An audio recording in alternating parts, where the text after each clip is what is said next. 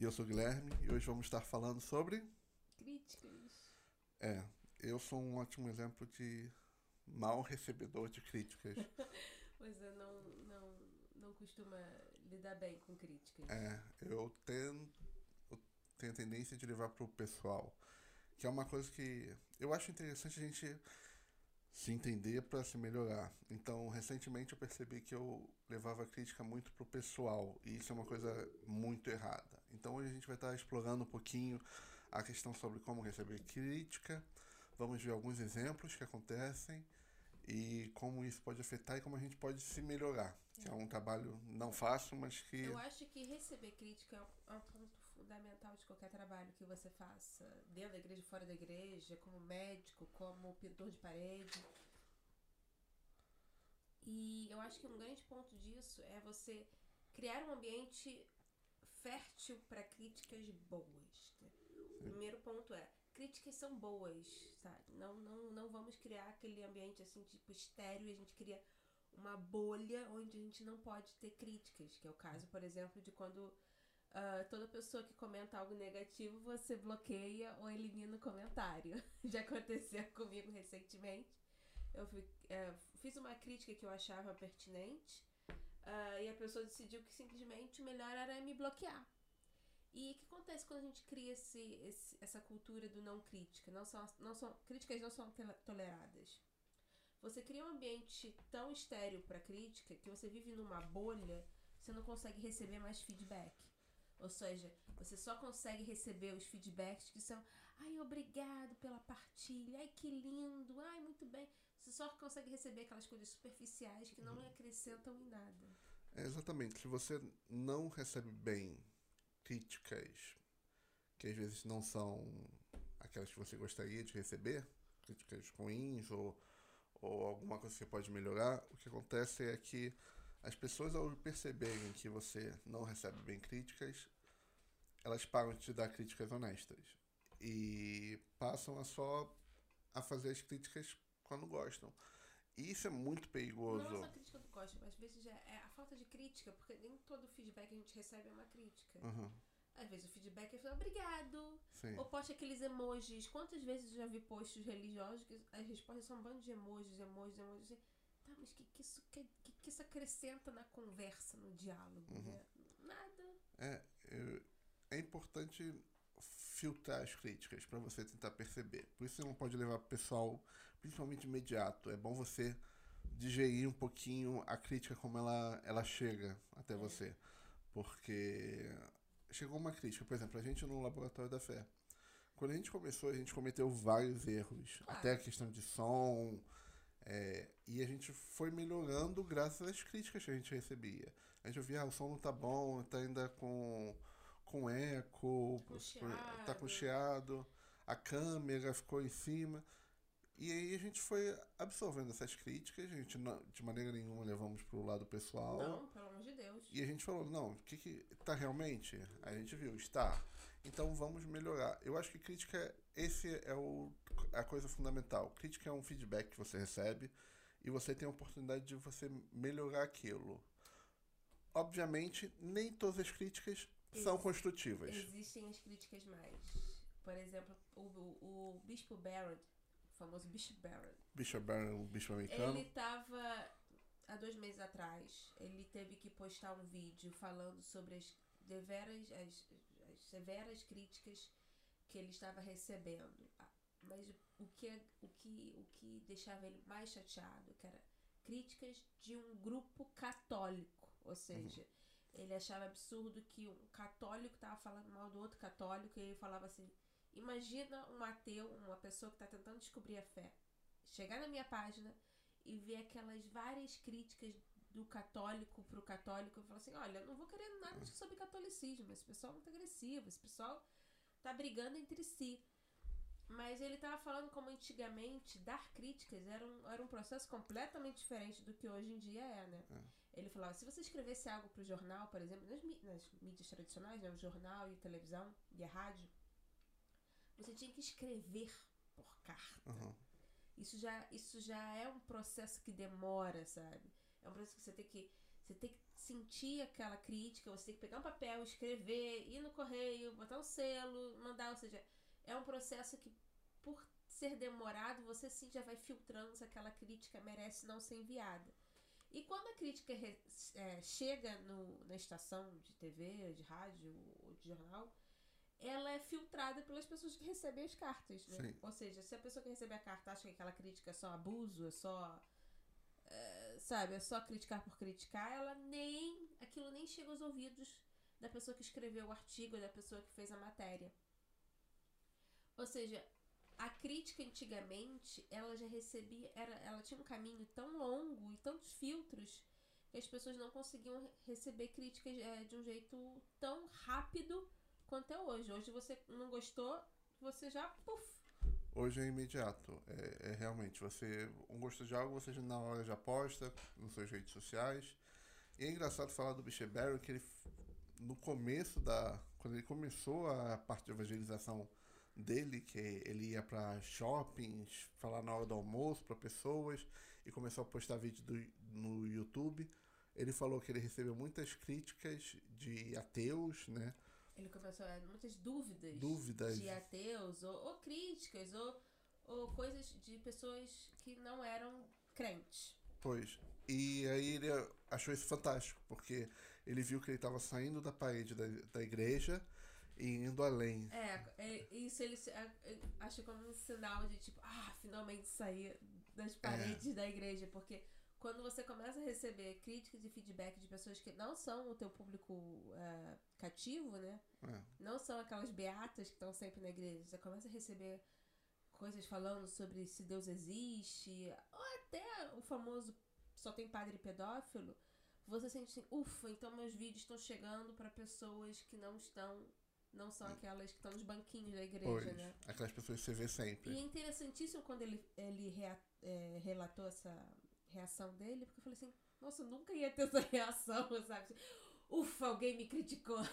Mas é interessante como assim, é, foi para ele um sinal que o vídeo dele estava tendo alcance maior do que ele esperava, do que era o esperado. É, ele desejava isso.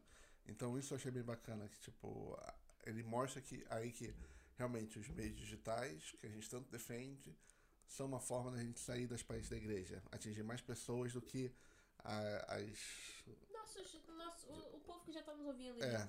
nossa beira, como é, falam. Você ir além. É uma forma de você ser missionário sem, sem precisar. Sem, sem ter que ir na África, que é o modo mais tradicional quando se fala em missionário. Quando a gente fala em missionário, a gente já pensa, tem que ir para a África. Não. Você pode ser missionário dentro de casa. Mas essa conversa toda também a gente surgiu por causa que a gente recebeu um artigo fantástico de um padre italiano.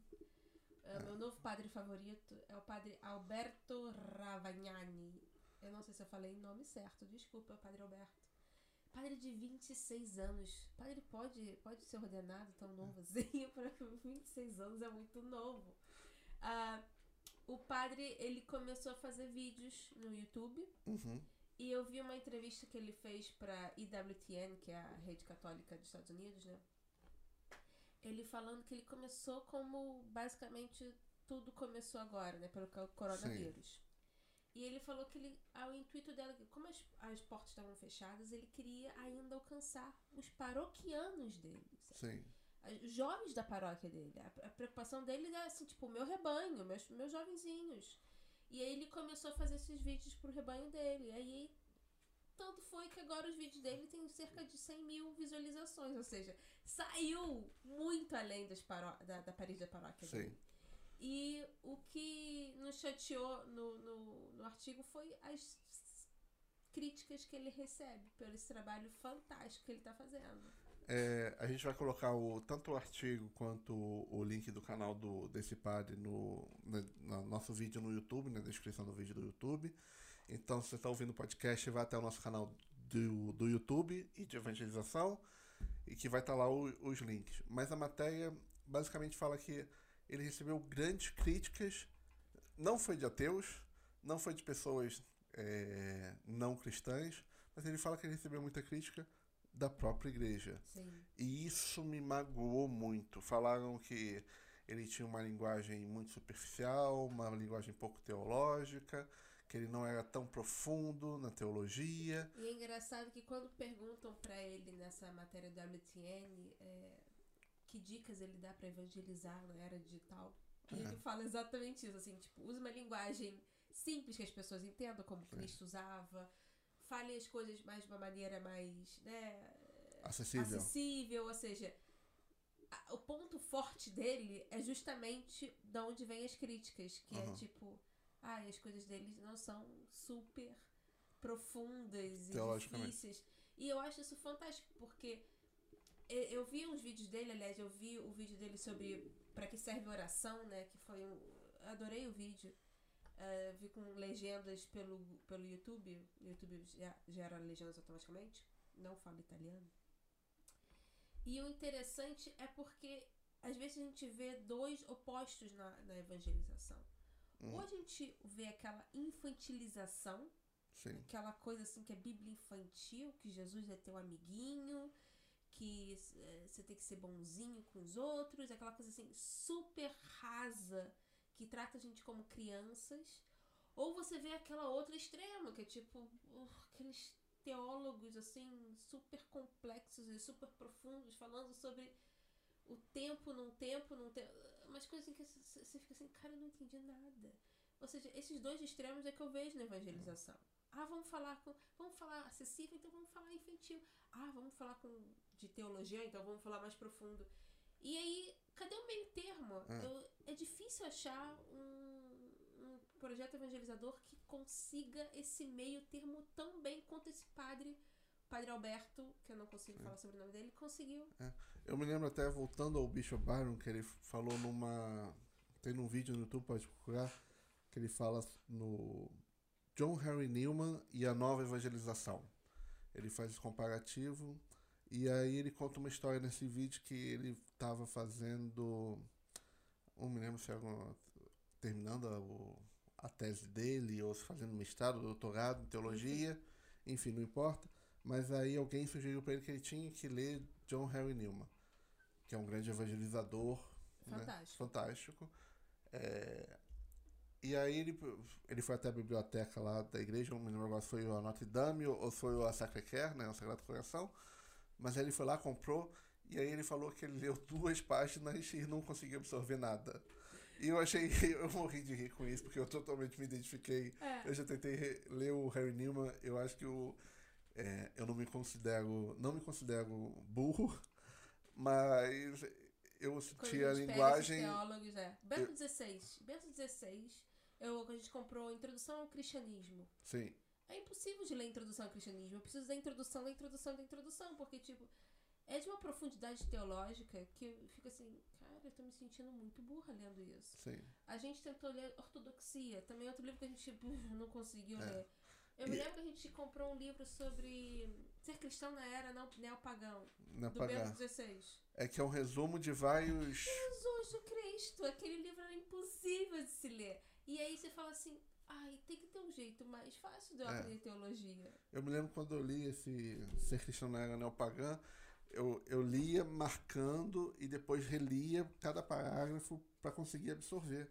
Porque é uma densidade muito profunda. Aqui, ó, tem o Sal da Terra, também do Bento XVI. Sal da Terra, eu falei assim, ah, ótimo, é uma entrevista. É ele com um jornalista, né? Ele vai tentar trazer Sim. Ao nível de jornalista. Não, ele trouxe o jornalista no nível dele É. e teve certas coisas que eu fiquei assim, que? que, o que?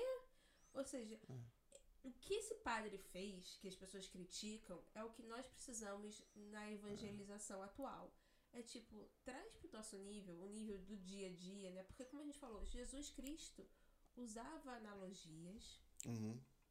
Do tempo dele, ou seja, Sim. ele falava com donas de casas, ele falava sobre perder uma moeda. Quem aqui já perdeu uma moeda e ficou lavando e limpando a casa inteira, procurando a moeda? Tem, tem aquele. Tem um padre que. ah, Eu não sei se ele já virou santo ou se ele tá no processo.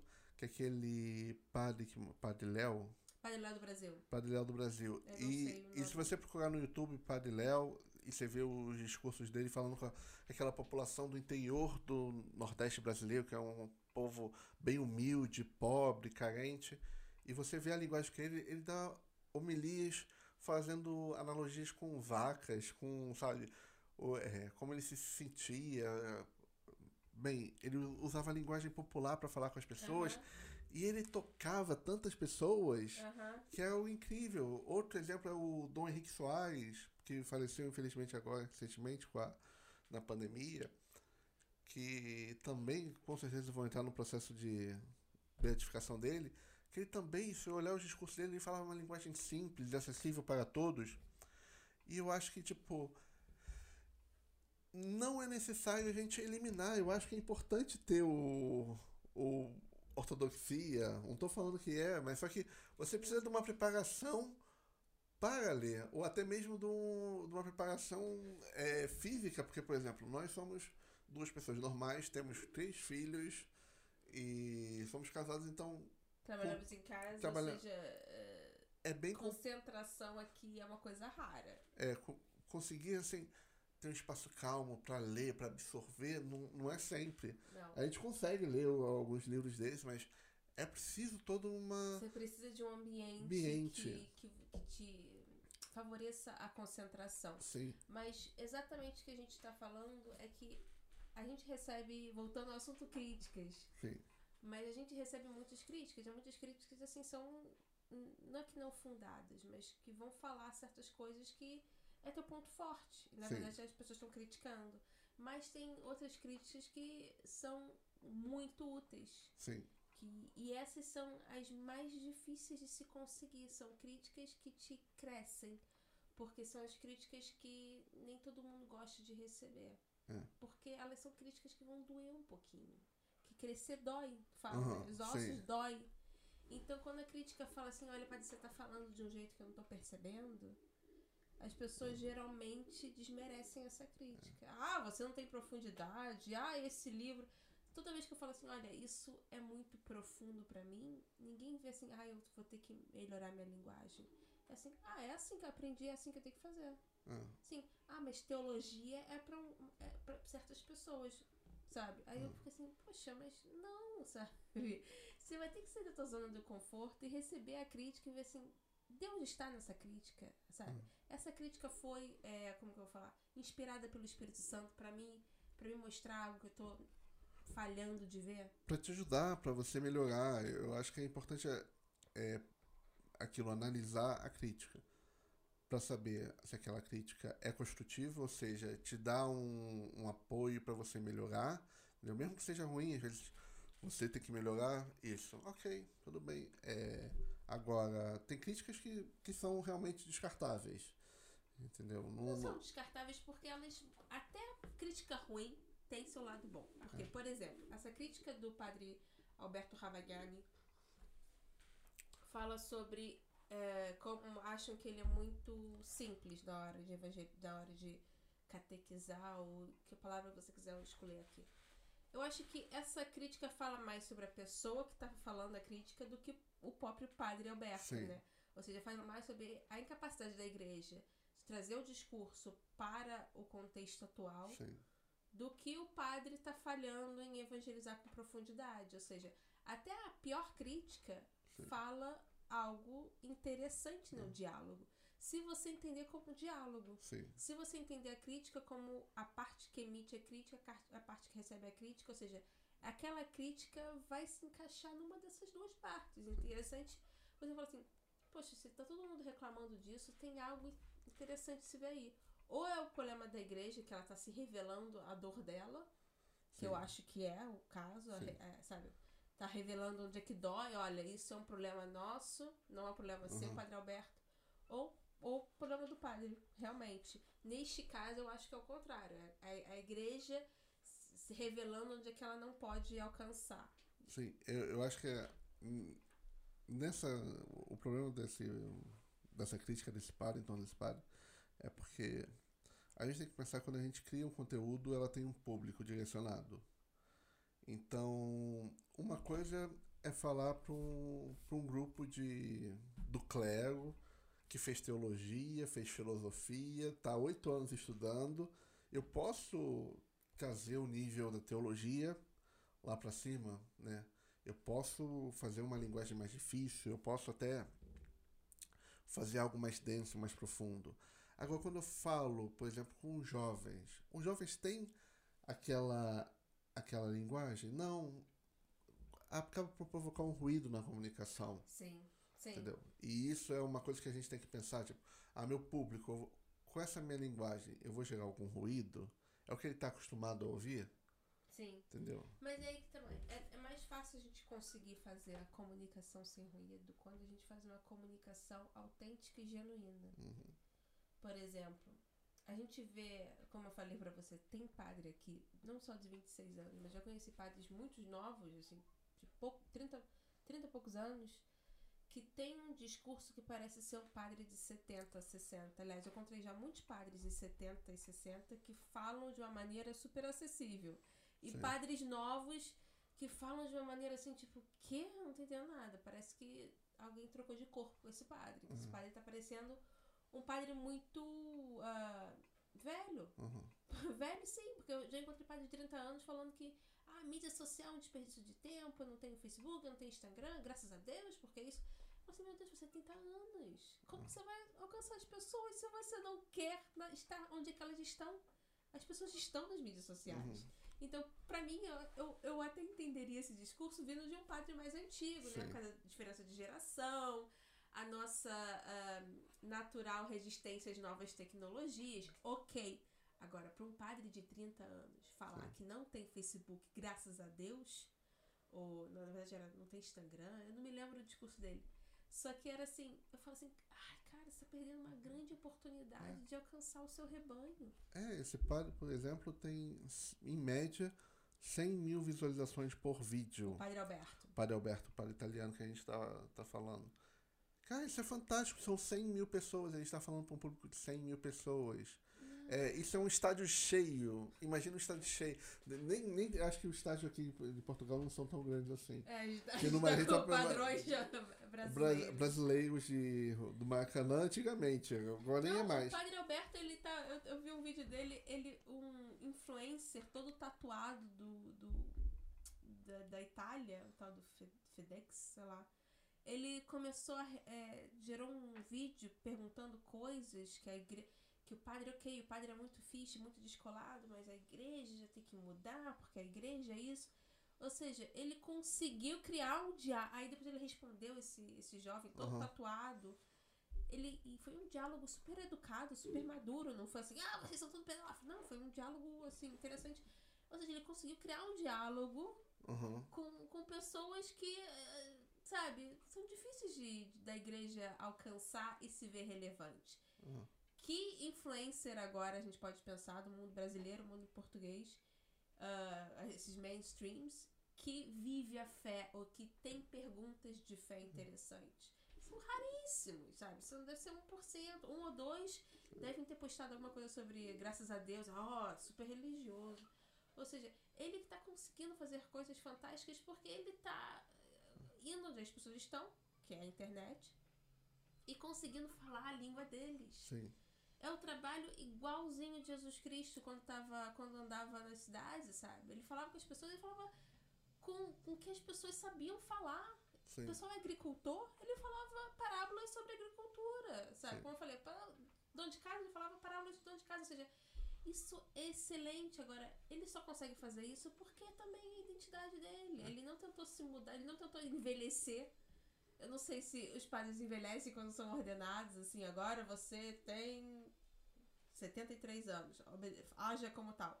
Mas ele não se envelheceu, ele continuou sendo uma pessoa de 26 anos, apaixonado por Cristo, apaixonado pela igreja, comprometido com a missão dele. E é daí que ele consegue criar tantas conexões. Ele foi uma pessoa autêntica. É, eu acho que a questão principal desse podcast é isso, é como receber críticas. Eu, como eu falei, eu sou uma pessoa difícil para receber críticas, porque eu, eu geralmente levo pro lado pessoal. É uma coisa que eu descobri até recentemente. E aí eu descobri que a gente não tem que receber do, de forma pessoal. A gente tem que perceber que a crítica é sobre o trabalho, sobre Ah, o problema. Tem, tem uma coisa. Então eu tenho que analisar a crítica sobre aquela coisa que eu, que eu tô fazendo, o, o porquê daquilo. Mas não é sobre a minha pessoa. É. Então, e tem maneiras da gente, como a gente dá um feedback, né? Pra, principalmente para pessoas difíceis como eu. Porque é melhor você saber como dar um feedback para uma pessoa difícil do que você não simplesmente parar de dar. E eu acho que, um, primeiro eu incentivo os padres que têm problema a receber feedback e a refletir se realmente tem problemas. Ei, pa padre não, só pra padre não. Não só para padre, todos, né?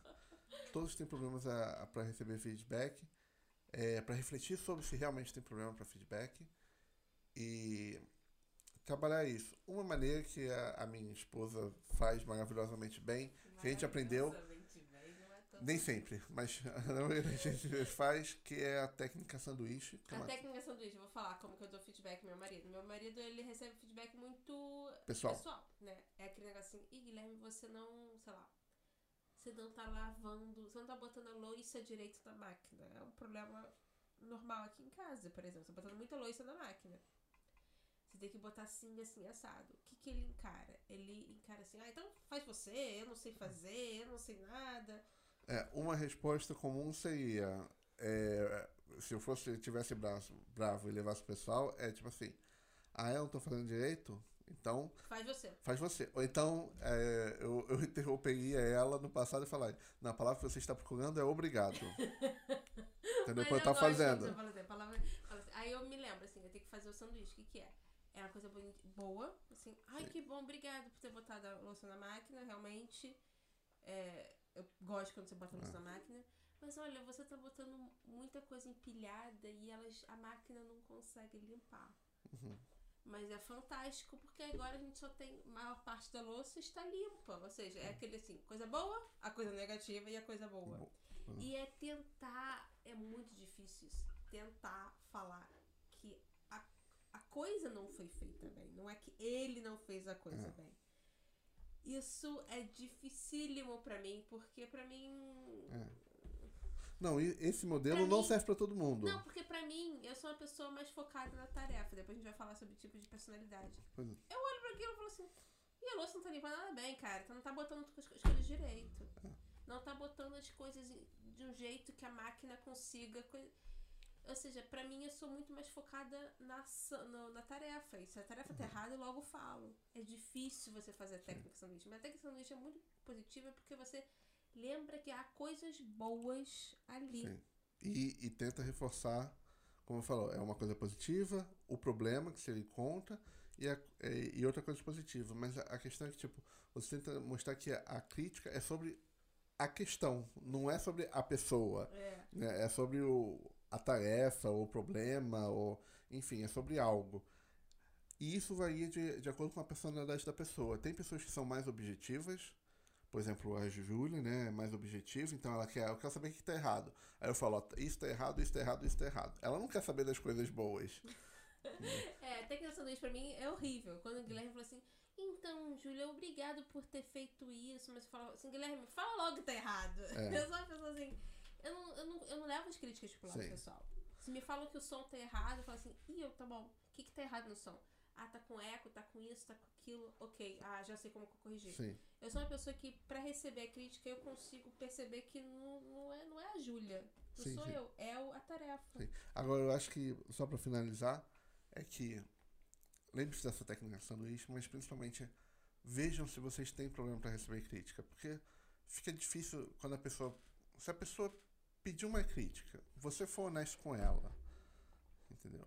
E a pessoa reage muito mal, a sua tendência é você parar de dar aquela crítica ruim. Entendeu? Por quê?